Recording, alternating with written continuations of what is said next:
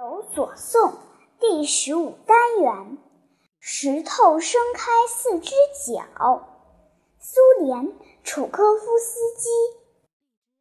两只青蛙到沼泽还有许多路里。两只青蛙到沼泽得费好大劲儿哩。瞧，路上有一块光光的石头，咱们坐上一会儿。正好歇歇脚。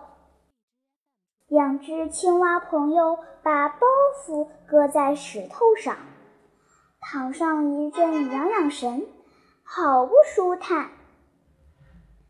突然，石头伸开四只脚，站起来，把青蛙朋友载着跑。他们吓得齐声大叫起来：“这是什么？”这是乌龟。赏析：这首轻松幽默的小诗，其实就是一个有趣的童话故事。